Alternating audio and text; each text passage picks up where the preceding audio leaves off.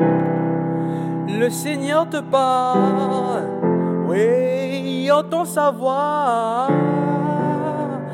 À travers la parole de ça.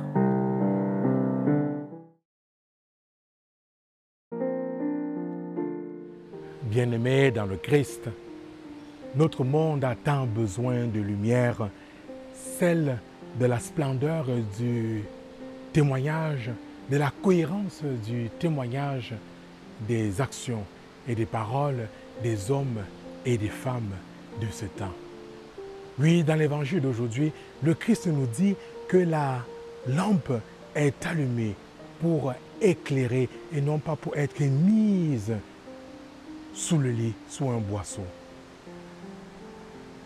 De la même manière, bien aimés dans le Christ, les chrétiens et les chrétiennes, toutes les personnes baptisées reçoivent à leur baptême la lumière, le Christ, pour refléter sa splendeur au cœur des occupations de ce monde, pour briller au cœur des ténèbres de ce monde. Il est donc très surprenant, bien aimé dans le Christ, que plusieurs d'entre nous se cachent et par le fait même ne reflètent pas cette lumière, cette splendeur du Christ dans leur vie quotidienne.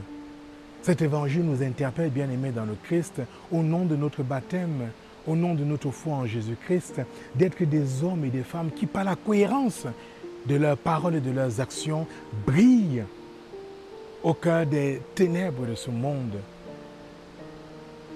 Il est très surprenant que plusieurs d'entre nous ont peur, se cachent, n'osent pas affirmer leur foi, n'osent pas apporter cette lumière à ce monde qui en a tant besoin.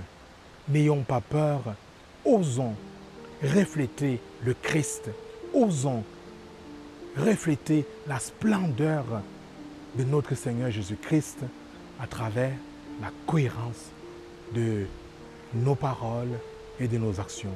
N'ayons pas peur. Amen.